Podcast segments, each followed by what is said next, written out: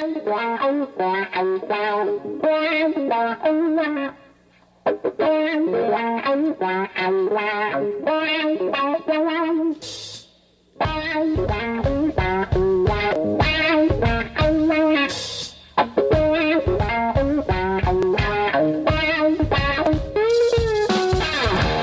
Y otro viernes más, y este viernes no desde el sótano de Radio El Main a la Onda Libre de Granada en el 107.1 de la FM, sino desde el Centro Social Ocupado La Redonda, concretamente desde su teatro, Selva Negra, el programa de música afroamericana y esta semana muy hip hopera de esta Onda Libre. Por favor, aplaudid, vocead, tiraos eructos, lo que sea.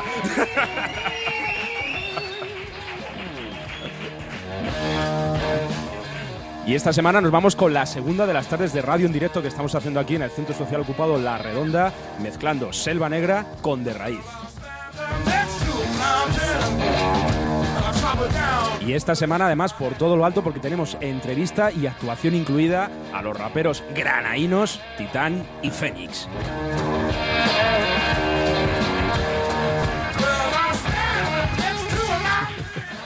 Y para eso, pues hemos preparado un programa donde nos vamos a ir a explorar los inicios del hip hop. Y siempre es un poco difícil decir cuál fue el creador de esto, cuál fue el creador de este género musical. Pero en el caso concreto del hip hop, de la cultura hip hop y del rap, parece que el nombre de África Bambata se repite bastante. Así que, aunque fueron bastantes en el Bronx a finales de los 70 los que empezaron con la cultura hip hop, quizá el más representativo sea el tío del cual vamos a hablar hoy, África Bambata el tipo que inició la cultura hip hop y esta anduvo hasta que se encontró con Titani Phoenix en Granada.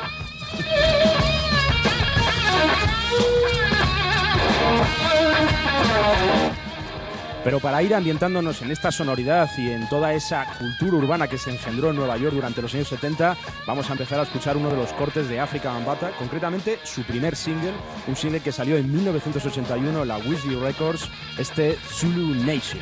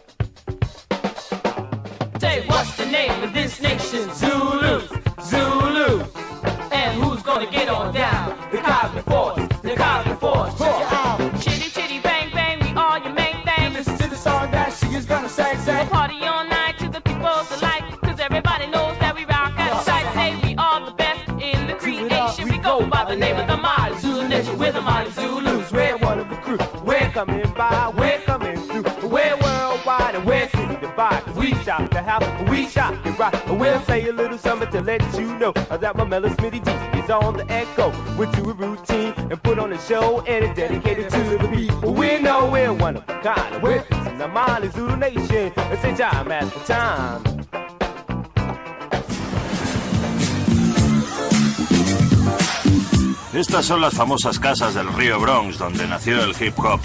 También lo llamamos la Casa de Dios y Pequeño Vietnam. Hubo una época en que era una locura, ni la policía podía entrar aquí. Había mucha guerra de pandillas y... Por aquel entonces también se producía mucha concienciación social, por eso creamos la Nación Universal Zulu, intentando afiliar a muchas pandillas y cambiar la situación a algo positivo. Bambata era uno de los líderes de los Black Space. Era el jefe de distrito. La idea nació de un viaje que Bambata hizo a África cuando era líder de los Space.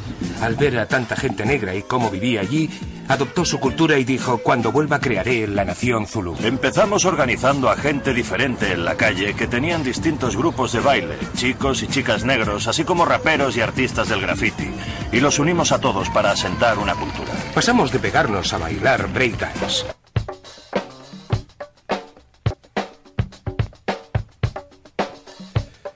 Bueno, pues eso que estábamos escuchando era parte de un documental sobre la historia de África Bambata y ahí explicaba muy bien, pues quizá la cuestión que le hace más singular a este hombre, ¿no? El haber convertido esa guerra de pandillas que había en Nueva York durante los años 70 en algo constructivo a través de la cultura hip hop. Y como lo ha explicado muy bien, pues la verdad es que yo ya no tendría por qué decir nada más, porque yo creo que ya ha quedado todo bastante claro y a partir de aquí pues nos podíamos dedicar, yo que sé, a poner a Camarón, que es algo que a mí realmente me parece muy punk y lo digo completamente en serio. Pero bueno, vamos a seguir un poco con la historia de África Bambata porque merece la pena desarrollarla, sobre todo por esa biografía en la que vamos viendo cómo la cultura hip hop está muy implicada con ciertos problemas en las calles y sobre todo a la hora de cooperar y de crear comunidad en cómo, cómo desarrollarlos en una clave más positiva, en, una clave de, de resolución. La verdad es que para nosotros, no sé para el público, pero este programa está siendo un pequeño reto, porque nosotros en Selva Negra, lo hemos dicho muchas veces, venimos del rock and roll. Para nosotros que nos criamos en un barrio donde por el oído izquierdo nos entraba los chichos y por el derecho nos entraba Rosendo, pues claro, el rap y el hip hop es una cosa que nos resulta completamente nueva, sobre todo en el sentido de que vemos ahora que la mayor parte de la música de protesta o que va configurando identidades juveniles pues se rapea, no se canta sobre la melodía del rock duro o del punk, ¿no? Pero bueno, estos programas están bien porque vamos tirando del hilo y descubriendo, pues, que era el hip hop, que nosotros ya llegamos un poco tarde y vosotros habéis llegado muy temprano, porque aquí tenemos a Titán y, y Fénix y no nos da el cable. ¡Ah! ¡Acercaos! Buena. Buena, un saludo. Es el momento más cutre de la historia de las radios libres. Estamos ahora mismo aquí medio agachados porque no nos da el cable, ¿sabes? Pero bueno, esto, esto es hacer radio do it yourself muy punk, ¿no? Pues luego, luego nos comentaréis un poco pues eh, cómo habéis iniciado vuestra carrera en el rap y... Nada, no hay problema por la silla. yo esto lo hago a diario. Yo en casa me pongo aquí a hacer deporte.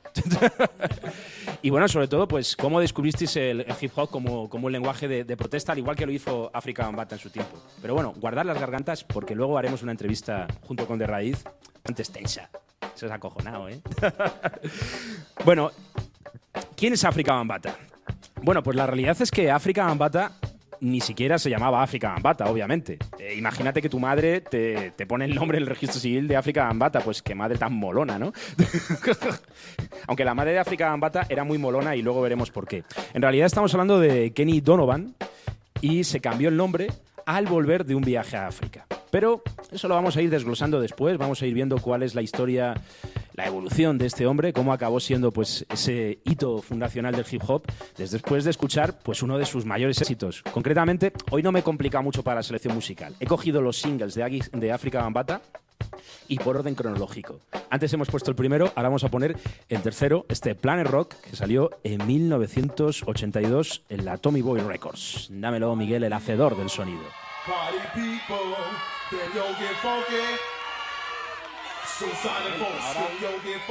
Una letra.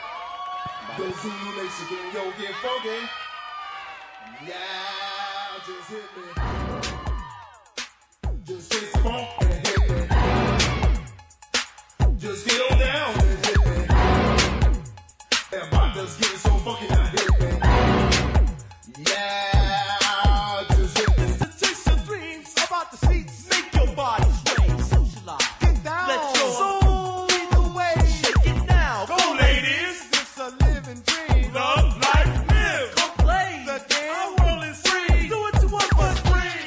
Simplemente comienza a seguir tus sueños. Deja, baja de tus asientos, toma el dominio de tu cuerpo, socializa, baja la pista. Deja que tu instinto vaya marcando el camino. Conocemos un lugar donde las noches son calientes. Es una casa llena de funk. Es la casa del funk.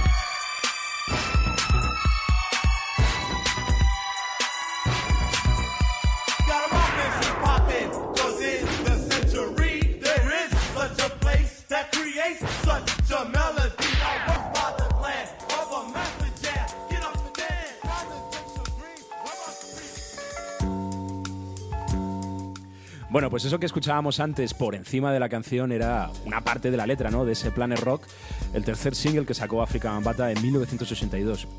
Y la historia es una historia muy auténtica porque es una historia muy de barrio. Siempre que pensamos en el hip hop, pues pensamos en que es una de esas músicas con una identidad muy juvenil, pero sobre todo con una identidad muy de barrio. ¿Dónde nace África Bambata? Bueno, pues en uno de los suburbios de Nueva York, en el Bronx South. Supongo que esto se traducirá como el sur del Bronx. ¿No? Y ahí el pequeño Kevin Donovan pues tuvo dos grandes influencias, una musical y otra política, las dos a cargo de su madre. La influencia política, la conciencia política le vino a través de la madre porque ella era militante de todos los movimientos de liberación afroamericanos bueno, pues tipo Panteras Negras y tal, los movimientos más, más comprometidos ¿no? con, la emancipación no solamente racial, sino también socioeconómica del pueblo afroamericano. Y ahí también le vino la influencia musical. Obviamente suponemos que el pequeño Kevin pues creció escuchando multitud de música negra, donde estaría el soul y obviamente estaría el funk. Y en el funk pues también estaba ese género del spoken word que sobre una base musical pues iban no cantando, sino hablando, que vendría a ser un poco como el proto-rap. Sería como los yayos del rap.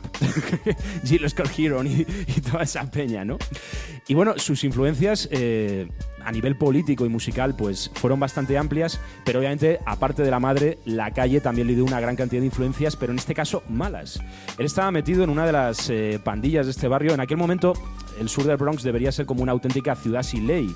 Y ante la ausencia de ley, los que imponían la ley eran las pandillas. Pandillas que se dedicaban pues a reglamentar el dominio de ciertas partes del barrio para que se repartieran de esa manera principalmente las ganancias del comercio de droga. Entonces, obviamente, la violencia, la marginalidad, la precariedad estaban muy presentes en la vida de este barrio que cada vez se iba haciendo más violento. Y África Bambata participó de eso porque fue eh, miembro de, una pandilla que llegó a crecer tanto que fue la pandilla más grande y más temida del todo Bronx. Se llamaban los Black Spades. Eran unos tipos que, cuidado, meterte con esta peña, sobre todo meterte dentro de su territorio, que una banda tuviera otro problema con ellos, ¿no? Digamos que era un clima pandillero, muy violento, muy jodido. Pero pasa una cuestión. Cuando África Bambata tiene en torno, bueno, el pequeño Kevin, aquí todavía no se llama África Bambata, tiene en torno a 16 años, le toca un viaje a África. Hemos estado mm, intentando googlear todo lo posible para hallar la causa de ese viaje a África en un sorteo, a ver eh, en, qué, en qué sorteo le tocó. Pero nosotros nos hemos montado la paranoia de que fue un sorteo como, ¿habéis visto en Puerta Real y por ahí cuando venden las papeletas estos de la agrupación Músicos por la Paz? Y sortean un, crucero y cosas así. Pues imagínate, ¿no? Músicos por la paz, pero en el Bronx te sortean un viaje a África que es como mucho más funky, ¿sabes? Es mucho más alright, ¿no? ¿Sabes? fuera la mierda, yo no quiero conocer un crucero en Grecia, quiero conocer ahí el corazón de África, ¿ok? Y entonces fue a África y le impresionó bastante para él, un joven, adolescente, en torno a 15 o 16 años, ese viaje al corazón de África le supuso una especie de viaje iniciático al ver cómo vivían allí, sobre todo eh, lo más profundo de África, llegó a conocer la vida en las tribus, no solamente en las costas, en los países excoloniales, sino ya realmente parece ser que llegó a conocer cual antropólogo cómo vivían las tribus. Y esa vida en comunidad de un montón de negros que en África vivían sin esa segregación racial que había en los Estados Unidos, le sorprendió bastante. Así que a la vuelta volvió hecho un hombre nuevo. Pero eso os lo vamos a contar a la vuelta del siguiente tema, que si encuentro la escaleta ahora, pues os digo cuál es. Efectivamente, Renegades of Funk, que es el quinto single que lo lanzó en 1983 y que por cierto aquí sí hay una conexión con el mundo del rock and roll porque de este Renegades of Funk, los Race Against the Machine, Hate the Power, tienen una versión bastante movidita. Así que Michael.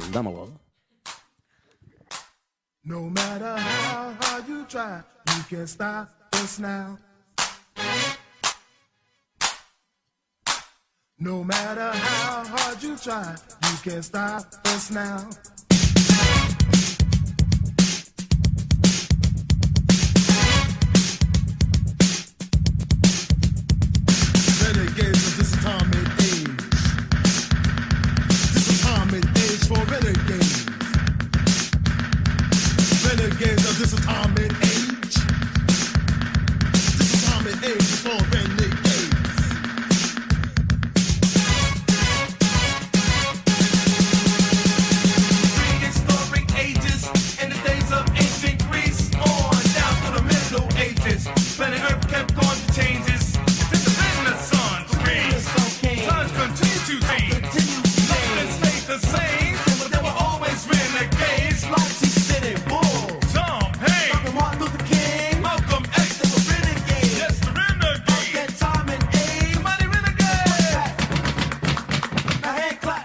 Desde la prehistoria y los días de la antigua Grecia, directamente hasta la Edad Media, el planeta Tierra vive a través de los cambios. Y entonces llegó el Renacimiento y los tiempos continuaron cambiando. Nada permaneció igual. Pero siempre hubo renegados, como Toro Sentado, Tom Paine, el Dr. Martin Luther King y Malcolm X. Fueron renegados de su tiempo y de su edad. Demasiado renegados. Somos los renegados del funk, somos los renegados del funk, somos los renegados del funk.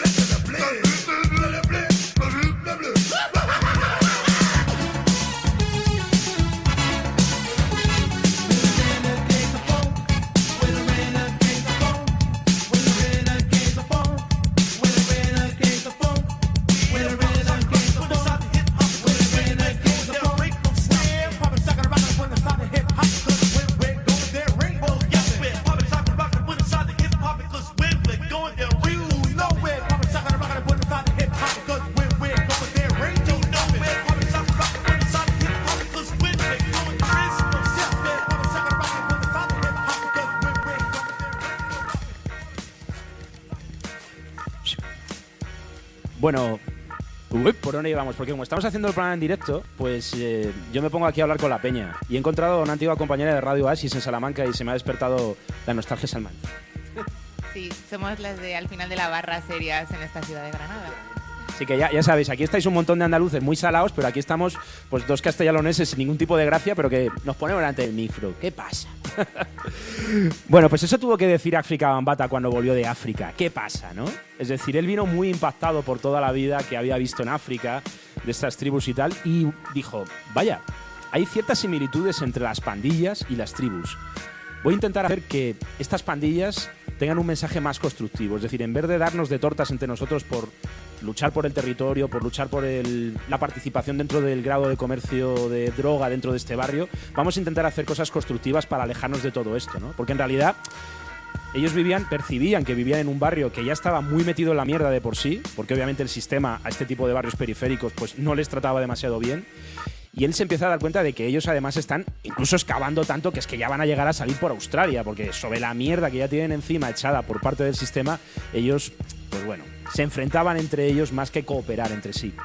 Así que eh, el pequeño Kevin decidió rebautizarse con el nombre de África Bamba, porque se quedó muy flipado con la historia de un jefe zulú que a principios del siglo XX se alzó en armas en contra de los colonialistas británicos, en lo que actualmente es Sudáfrica.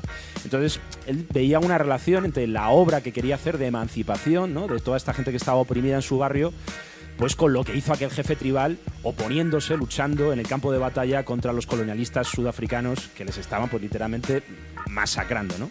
Así que bueno, cambió su nombre y a partir de aquel momento decidió reenfocar a la pandilla a la cual él estaba una intención un poco más activa. Y él no estaba así como un pringaete de la pandilla. Él era el jefe militar de la pandilla. Y es que estas pandillas se flipaban mucho a la hora de militarizar el, contexto en el cual vivían y designaban a un tipo que era el jefe militar, el que controlaba los matones que iban por ahí, pues diciendo, oye, tú no eres de esta calle, te has metido aquí, te vamos a dar lo tuyo, ¿vale? Entonces, bueno, eh, creó una agrupación en 1973 que se llamaba la Bronx River Organization, donde intentaba, bueno, pues eh, organizar a los chavales en una clave más positiva, en una clave más constructiva. Y de los problemas, algunos de ellos sangrientos que tuvo al intentar hacer esto, hablaremos después de poner otro corte de África Bambata. ¡Wow! Muchas ganas de que llegara este. El corte que vamos a poner ahora es Unity con James Brown. En 1984 sacó este single con James Brown. Aparte es muy bonito porque de una manera u otra obviamente el rap es uno de los hijos del funk. El gran master and commander del funk es James Brown, el primero de los del hip hop es Africa Bambata y aquí cerrando el círculo se unen, así que cerrando la transición,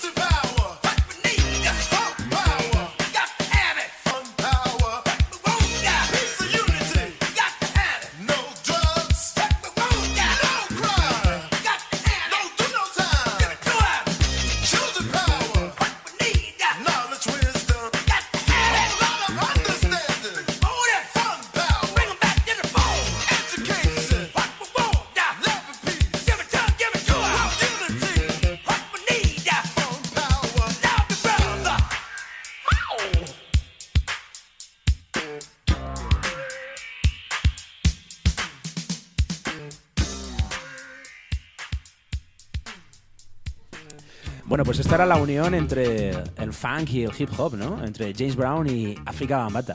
Un dueto que tenía que suceder. Hoy vamos a ver, tengo por aquí menudo lío. Normalmente en el estudio de radio normalmente tengo un caos impresionante, pero hoy ya tengo los papeles tirados por el suelo, absolutamente muy muy punk y todo. Bueno, vamos a ver. La Bronx River Organization en 1973, bueno, cuando volvió de África. Y él empezó a intentar organizar estas pandillas, pero claro, el dinero que daba toda la criminalidad era muy jugoso, le fue muy difícil empezar a intentar convencer a, estos chavales, a estos compañeros, de que bueno, que, que se reciclasen, ¿no? Que, las pandillas operasen de, otra manera. Y aparte, tened en cuenta una cosa, estamos hablando de que África Bambata en este momento tenía 17 años. Es decir, con 17 años ya había pasado por la época de matón de barrio, había pasado por África, se estaba reconfigurando como un líder social de la comunidad. Con tan solo, yo con 17 años estaba haciendo mis primeros botellones y montando en bici, ¿sabes? Es decir, imaginar lo rápido que iba este tipo, ¿no? Desde luego, gente pues que tiene una actitud especial, diferente, ¿no? Y en 1975 ocurrió un hecho bastante duro para África Bambata y fue que en uno de los enfrentamientos entre estas bandas, rollo gángster, fue tiroteado en mitad de la calle uno de sus mejores amigos. Entonces ya si le quedaban algunas dudas sobre el hecho de que ese clima pandillero, muy violento, muy unido a la criminalidad del narcotráfico había que dejarlo atrás, cuando vio delante de sus ojos morir tiroteado en mitad de la calle a uno de sus mejores amigos, pues ya cualquier duda que pudiera llegar a tener ya se le, se le evadió completamente. Y es cuando decidió pues meterle más caña ¿no? al tema de la cultura hip hop. Así que a partir de ahí empezó a crear otra asociación era la, asocia- la asociación Nación Zulú. Lo de Nación Zulú, pues se entiende, ¿no? Un poco rememorando eso que comentábamos antes de los zulúes en África, ¿no? Y de ese líder, Bambata, del cual él había tomado, había tomado el nombre. Y es cuando empieza realmente la cultura hip hop, porque empieza a unir a todos los MCs que están haciendo rap y los empieza a unir los fines de semana en algunas fiestas, en lugares muy importantes del barrio, en ciertas plazas donde la gente se podía reunir al aire libre y tal, conocerse, cooperar, socializar, y empiezan a hacer la cultura hip hop, ¿no? Es decir, sobre esa banda, sobre esa base musical, con los platos y tal, ¿no? Pues empezaban a hacer un rap, unas letras donde ellos pues exorcizaban sus demonios, ¿no? Contaban su día a día, reivindicaban su, su identidad, eh, hablaban, desarrollaban lo, jodidos que estaban sus barrios, las mejoras que querían hacer, ¿no? Y aparte pues todo esto iba acompañado pues del baile, iba acompañado también de, de los graffiti. Bueno, pues ahí se empezó a surgir todo lo que es la cultura hip hop en el sentido de música, graffiti, esa cultura de barrio, ¿no? Y eso terminó siendo, pues, esta organización que os comentábamos antes, ¿no? La organización Universal Nación Zulú. Y Universal porque se extendió por un montón de países, especialmente por toda Europa. Pero eso hablaremos después, ¿no? Hablaremos después de por qué en Estados Unidos se extendió mucho y en Europa no se extendió tanto esta contracultura juvenil, esta cultura de barrio. Pero vamos a hacerlo después de escuchar Oh yeah, hablando además de Europa luego hablando también un poquito del punk, vamos a irnos con el World Destruction. Lo sacó en 1964, su octavo single. Y este está eh, cantado a dúo con John Lydon, que este era uno de los, de los Sex Pistols. Esto no, no puede ser más eh, Total Destruction. Así que vamos más con esta unión entre el punk y el hip hop.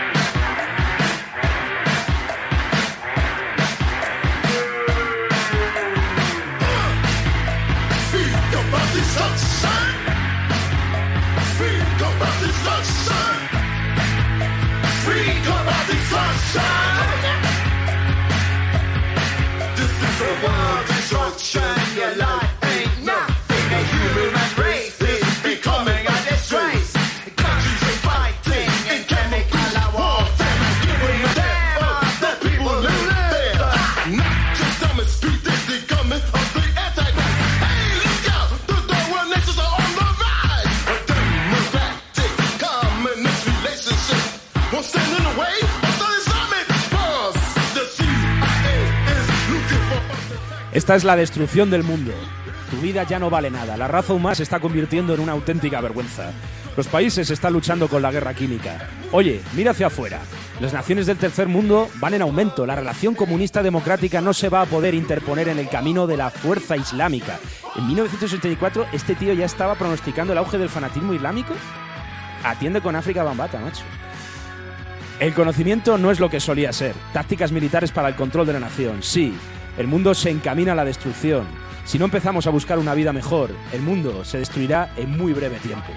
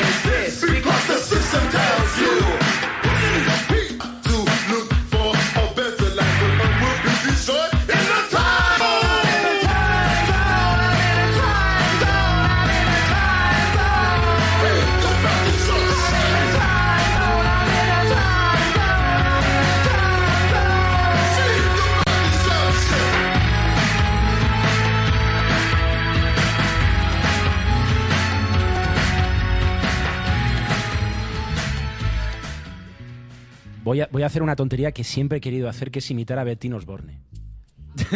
Además, en el marco de un centro social ocupado. Buenas noches, señora. Buenas noches, señora. Bueno, y después de esto, vamos a explicar bien por qué la Organización Universal Zulu. Es que soy muy vergonzoso, entonces la manera de, oponerme a la vergüenza es hacer el gilipollas de una manera total y absoluta. Vale. Bueno, eh, estábamos ya en 1976 y estábamos con la orga- Organización Universal Zulu, ¿no? Él, bueno, pues organiza las pandillas en un sentido más, más constructivo, más de crear una vida de barrio, bueno, con ese sentido político de, emancipación, ¿no? Y lo cierto es que incluso empieza a expandirse hasta Europa, pero luego en Europa realmente no tiene mucho éxito. Donde agarra esto es en los barrios de afroamericanos en Estados Unidos. ¿Por qué? Bueno, pues muy sencillo, porque en Europa ya estaba el punk. Es decir, eh, en los barrios de trabajadores eh, de las ciudades desindustrializadas, por ejemplo, del Reino Unido, donde la juventud lo estaba pasando realmente mal, pues la música que expresaba esa rabia, la música que expresaba la identidad de esa comunidad juvenil al hecho, ante el hecho de ver que les han robado el futuro, ese mítico no future de- del punk, ¿no? Pues se hacía, pues eso, a través de la musicalidad y la estética de- del punk. Pero dentro de la comunidad afroamericana ya había nacido la cultura hip hop, ¿no? Con esta música, con estas letras, con este comportamiento, esta forma de vestir. Lo que nos tenéis que explicar vosotros es que en qué momento dos chavales de Granada en el 2017 recurren a un lenguaje musical de Norteamérica en los 70 para expresar sus inquietudes, porque eso nos parece realmente interesante. Porque además es lo que os decíamos antes, es decir, nosotros venimos del rock and roll y esto del hip hop y tal, pues como que aunque es antiguo, pero al mismo tiempo nuevo para nosotros, ¿no? Y bueno, pues así las cosas hasta que ya pues África Bambata terminó asentando su carrera musical. Y esto ya continúa. África Bambata ya es un, señor que ya tiene 61 años y bueno, pues ahí sigue, ¿no? Podríamos continuar, pero bueno, ahora tenemos que ir con la entrevista a Titani Phoenix, pero no sin antes dedicar este programa a la madre de África Bambata. ¿Por qué? Antes, cuando decíamos que ella les había, había influenciado a África Bambata de niño con el tema político, con el tema musical, hemos dicho, fue muy buena madre para él, pero además en todos los sentidos, porque África Bambata pudo dedicarse profesionalmente a la música porque cuando tenía 19 años por fin se sacó la educación obligatoria. Entonces la madre dijo, venga, pues ya va siendo hora de hacerle un regalo al niño después de todos los años que tardan en sacarse la ESO. Bueno, la ESO neoyorquina, como se llamara, ¿no? ¿Sabes? Y ahí le regaló su primer juego de platos y pudo dedicarse profesionalmente pues a ser un hip hopero. Y por eso tenemos a África Bambata, gracias a su madre, con sus influencias musicales, políticas y tecnológicas. Así que un fuerte aplauso para todas las madres.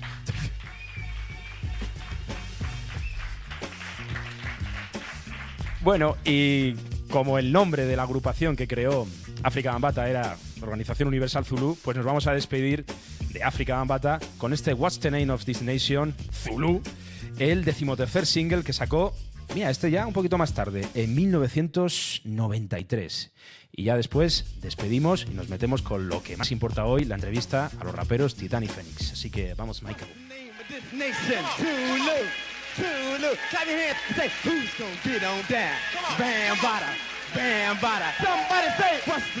this nation. Tulu, Tulu. Clap your hands and say, who's gonna get on down? Bam, bada, bam, bada. Somebody say, what's the name of this nation? Tulu, Tulu.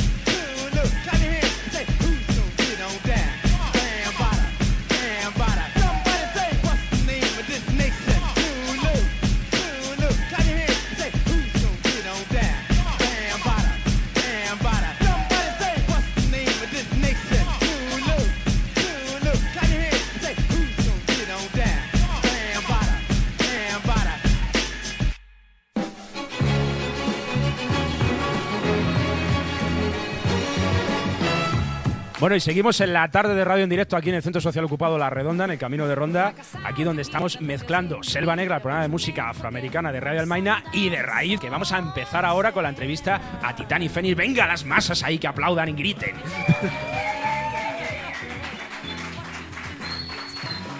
Bueno, pues hasta aquí lo que ha sido la historia de África Bambata y el Selva Negra como tal, porque ahora vamos a empezar a compartir, vamos a hacer un meneíto radiofónico en el cual vamos a compartir mesa de raíz y Selva Negra. Y bueno, vais a sonar en dos programas. Estaréis contentos, ¿eh? así que nada, a partir de ahora vamos a hacer el crossover entre los dos programas, así que nos vamos con la sintonía de De Raíz.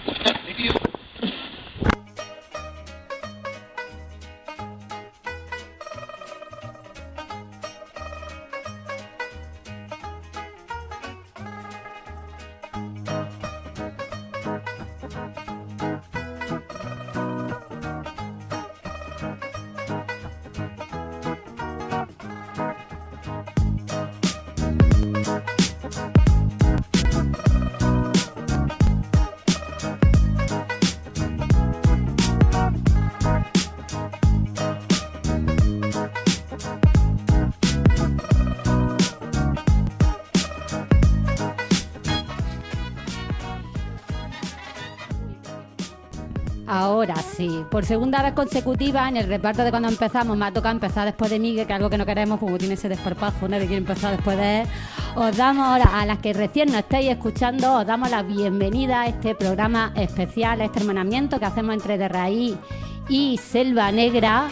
Y eh, como os comentaba, como os comentaba Miguel, pues un inventico que he hecho, que nos juntamos dos programicas y nada, os damos la bienvenida.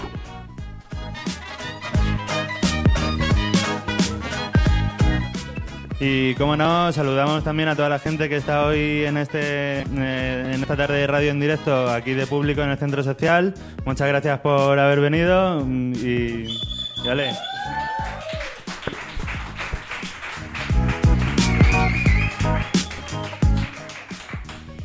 Y bueno, como decía Miguel, tenemos una tarde llena de, de contenido súper jugoso. Vamos a empezar entrevistando a los peros Titán y Feni con, Tadeo, que también está aquí. Lo vamos a hacer una entrevista entre el compa de Selva Negra, Miguel y nosotras de Raíz. Y además a lo largo del programa vamos a escuchar su música que se van a cantar aquí unos temitas.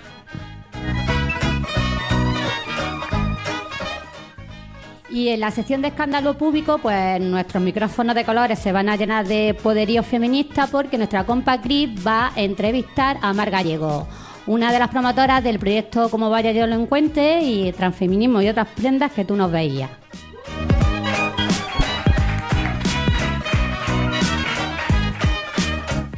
También contaremos con Magda, autora del libro Stop Gordofobia y las panzas subversivas, con la que tuvimos el gusto de charlar largo y tendido sobre las opresiones propias de la gordura, sobre género y sobre la campaña Stop Gordofobia.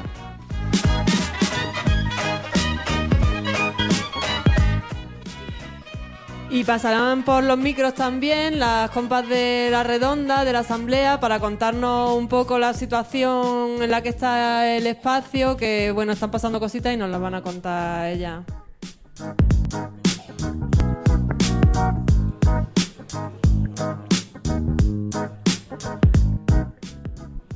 Y esperamos que esta vez sí que nos dé tiempo a recomendaros algún otro programita de radio, que ya sabéis que en los últimos programas hemos estado fatal de tiempo, así que no nos vamos a alargar más y vamos a empezar directamente con el programa. Sube la música.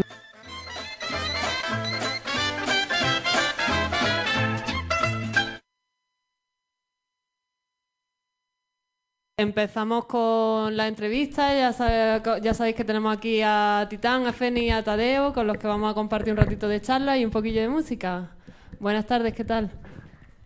Muy buenas tardes. Muy Buenas. buenas tardes.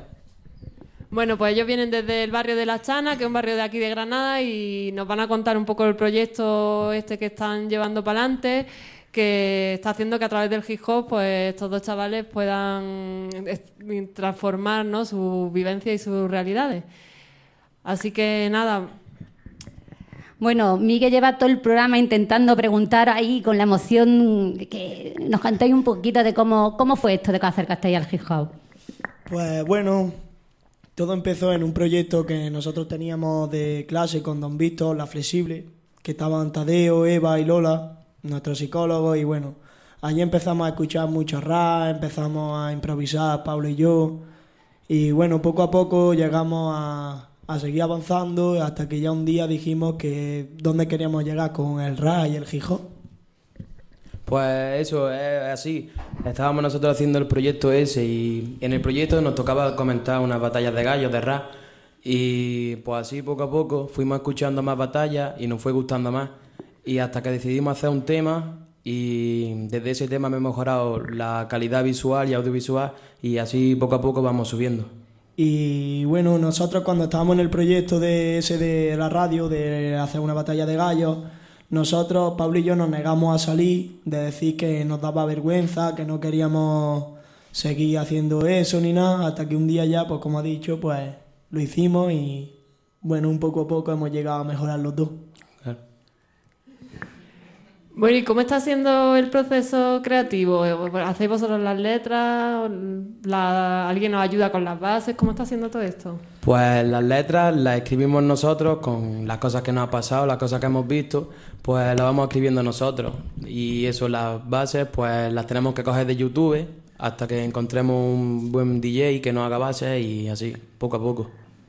Exacto. Nosotros empezamos con, um, como ya hemos dicho, empezamos nosotros a escribir, hacíamos letras mediocres, no sabíamos cómo, hasta que un día ya nos planteamos contar lo que nos ha pasado en nuestra historia, el por qué hemos llegado hasta aquí, hasta llegar a cantar. Claro, en el principio pues hacíamos letras como muy agresivas, como de- mucho de la calle, pero no tenían sentido. O sea, decíamos una cosa y después otra completamente diferente. Hasta que ya nos dimos cuenta y poco a poco fuimos cambiando las letras. Sin ir más lejos, la primera canción que nosotros sacamos fue haciéndole una tiraera a mejores raperos como son Aya y Pro. Que bueno, empezamos que nosotros queríamos tener un estilo de rap, sacar una cosa que ya estaba muy creada, muy vista y que a nosotros no se nos daba muy bien. Y bueno, eso un poco. Y yo, yo quería aclarar una cosa, porque para que las que no somos entendidas del rap, eh, lo de las peleas de gallo, que a mí al principio de pelea de gallo me suena así un poco como de, uy, pelea de gallo. Y esto, en términos hip hoperos, es que son raperos que como que, ¿no? Sí, son dos Compiten. raperos que le ponen una base y sobre esa base se tienen que ir tirando o hablando de algo, de algún tema que le den. Y Exactamente. quien lo haga mejor gana. Te- E improvisando, ¿no? Claro, impro- Sí. todo, todo improvisado. Tienes que tener mucha creatividad a la hora de que cómo quieres sacarle el tema, cómo va a hablar y bueno, eso va bien también. Y bueno, sabemos que habéis grabado videoclips, que lo hemos visto en YouTube, que tenéis un canal de YouTube, que por cierto lo dejaremos enlazado en nuestro blog. Y contarnos cómo ha sido esta experiencia de lo de los videoclips. Pues el primer videoclip que nosotros grabamos fue mal grabado y nosotros pues la experiencia desde el primer videoclip fue una historia nueva, fue encontrarnos a nosotros, decir que esto era lo que nos gustaba, que llegábamos a llenarnos con esto, una experiencia que aún se me siguen poniendo los pelos de punta cuando lo hago, de sentir que estoy haciendo una cosa que me gusta realmente, que, que no estoy haciendo algo por moda, por fama, por dinero, por cómo se mueve, sino una cosa que poco a poco empezamos con Don Visto a grabar con un móvil y llegamos a grabar con ahora un mejor cámara como Mapo Edition y pues conseguimos la experiencia de que cada día que grabamos, cada letra se nos ponga los pelos de punta. Claro, en el principio pues grabábamos canciones con un móvil, el audio con, con el móvil y, y el vídeo con el móvil. Y no podíamos editar ni nada, ni juntar vídeos. Y metíais la canción y el vídeo sobre encima y se veía fatal. Vamos y desde que- ahí poco a poco hemos ido mejorando. Desde esos vídeos nos llegaron muchas críticas, muchas críticas. Nosotros no hacíamos mucho caso a las críticas, hacíamos caso más al apoyo que a las críticas. Entonces poco a poco fuimos mejorando, encontramos un estudio y una buena cámara que nos grabara y así poco a poco fuimos mejorando y lo que nos gusta de hacer los videoclips. Y que yo a todo el mundo que cuando escuche esto, que le gusta el rap, que le guste bailar, cantar, que sea lo que sea, que se eche para adelante y que siga con lo que le gusta y que Claro, sin claro. miedo a sin miedo a lo que diga la gente, porque cuando la gente ya se ve que están sacando algo que va a salir para arriba, pues como que le sienta mal, ¿no? Y bueno, pues yo digo que la experiencia fue una cosa de las mejores que me han pasado. Bueno, pues escuchándolo de entonces me, me da la impresión de que como que muchas cosas han cambiado en vosotros desde que habéis puesto con esto de las rimas y el rap, ¿o ¿no? Sí, sí. Mm, sobre todo en mí, en Dread Titan, como queréis llamarme, ha cambiado mi forma de ser, de cómo tratar personas y cómo tratarme a mí mismo, de no creerme nada, de que yo no era nadie, que no llegaba a ser lo que yo quería, hasta que ya me di cuenta de que sí valía, de que tú puedes echar para adelante con todo lo que te pongan y que puedes seguir con todo, con lo que te guste, como ya he dicho, bailar, el fútbol, el deporte, mm, de todo, tú puedes seguir para adelante y ha cambiado mi forma de mi carácter, mi, mi rabia por dentro, cómo tratar a las personas, cómo sentirme identificado con la gente que está mal, como yo lo he pasado, han pasado mucha más gente.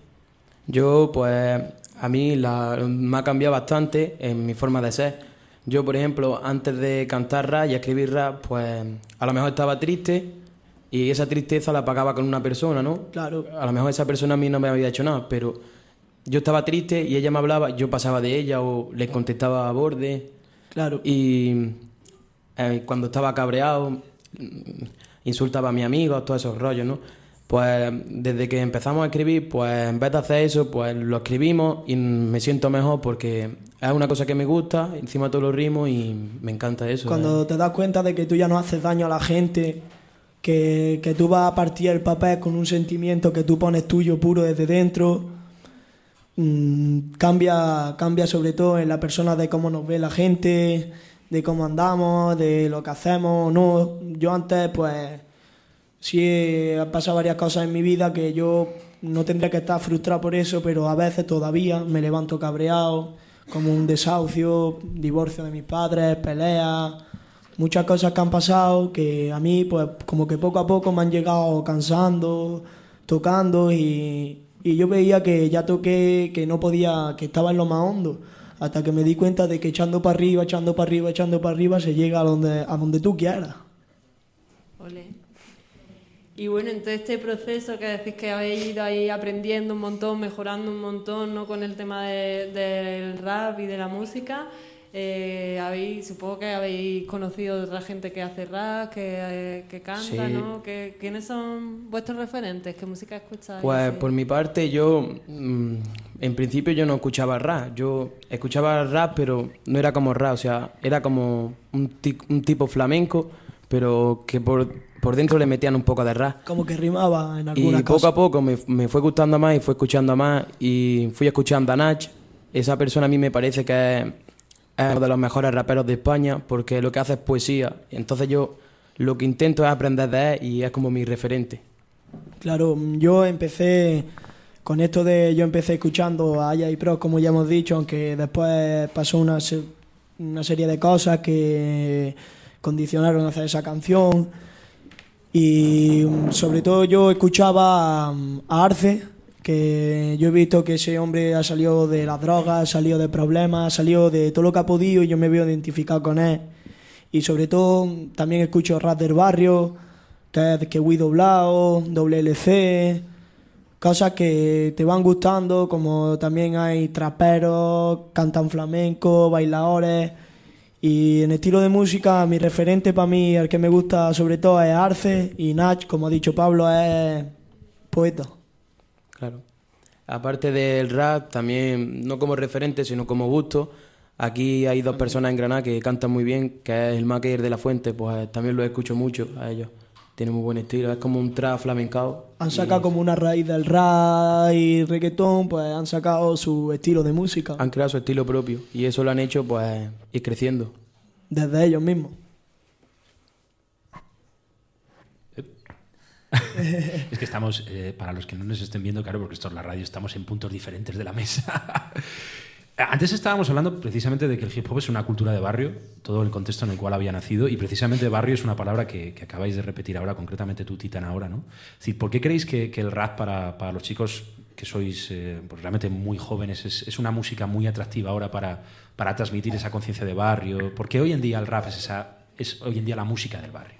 Pues sobre todo mm, a los chavales adolescentes desde 14 hasta 17 años, 16, a los chavales que tienen problemas, que se sienten peleados con ellos mismos, con el mundo, que no valen, como yo he dicho, eh, para mí el rap es como un sentimiento que tú pones a la hora de escribir, como yo en canciones que tengo en el YouTube sobre un poco qué me ha pasado, sobre cómo he cambiado, sobre la infancia, sobre lo que he pasado, que es como para expresarte a ti mismo, como para poder ayudarte a ti y que la gente que tenga problemas, de ayudarlo a ellos también. Pues yo creo que eso también, que la gente elija el rap, porque es, aparte que es lo que más se escucha ahora, entre comillas, entre chavales jóvenes de barrio, Claro. es, entre comillas, un poco más fácil hacer rap que, por ejemplo, hacer flamenco, ¿no? Porque a lo mejor tú no tienes una voz para hacer flamenco, pero si tú vales para hacer rap, tienes que exponerte a escribir todos los días, y el rap, entre comillas, es ritmo y poesía. Tú tienes que ponerle a tu poesía, le metes ritmo con una base, y ahí vas creando, y yo creo que por eso. Hay mucha gente que se siente identificado con nuestras letras, que dicen, pues a mí me gusta, a mí me gustaría también empezar a escribir, pero temo a que la gente se ría, que esto, que yo cuando empecé a escribir sobre todo yo me sentía muy mal, no, no era yo, no era como soy ahora, cambié mi forma de ser, Mm, yo no era como cuando yo era chiquitillo pues no me enteraba y ya a lo mejor cuando cumplí 10, 11 años pues ya me estaba dando más cuenta de lo que es el, el rollo de, de mi vida, ¿no? Y eso que, que sigan para adelante como ya he dicho antes y que a por todas, que nunca se sabe. Muy bien, pues nada, eh, por cierto, aquí tenemos a, a Tadeo, ¿no? Que es una de las personas que, que, bueno, que han acompañado a, a Tristán y Fénix en esta iniciativa. Tengo ahí detrás.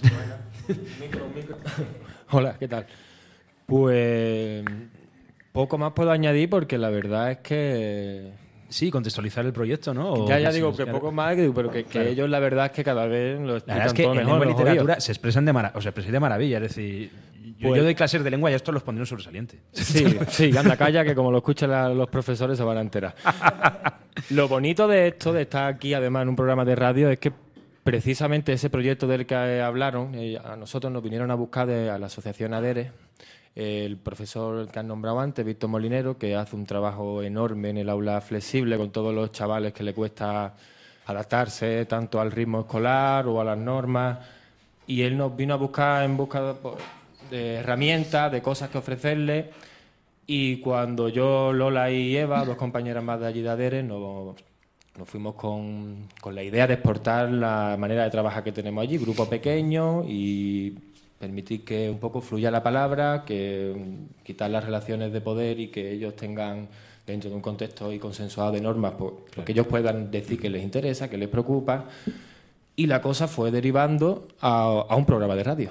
Mira. Ficticio. Entonces, Yo- buscamos un equipo de, de radio que teníamos, nos lo llevamos para allá, ahí todo muy precario, sin mucha idea técnica, y empezamos cada uno, pues, ¿qué le gusta a cada cual? Venga, pues tú escribes un relato, tú intentas comentar cosas de rap, otro que hable de otra cosa, otro que se dedique al tema técnico, y costaba la misma vida que se pusieran a- delante del micro, por ejemplo, a cantar o a hacer cosas, y por eso ahora escucharlo hablar así, con esta sortura, y, pues es una Sí, la gozada. verdad es que da, da gusto, tanto cantando, que ahora os escucharemos, como explicando. La verdad es que ten- sois, sois de verbo paladino. Como Muchas gracias. Muchas gracias, de verdad. Y quería decir una cosa que yo, como Pablo seguramente le dé mucho tanto a Don Víctor, como a Tadeo, como a Eva y como a Lola, que desde que llegaron nosotros éramos Reverde. reverdillos, así malillos, y ellos nos aguantaron, nos ayudaron, y unos han tirado por su camino y otros, pues como Pablo y yo, hemos tirado por el nuestro, que es la música, y que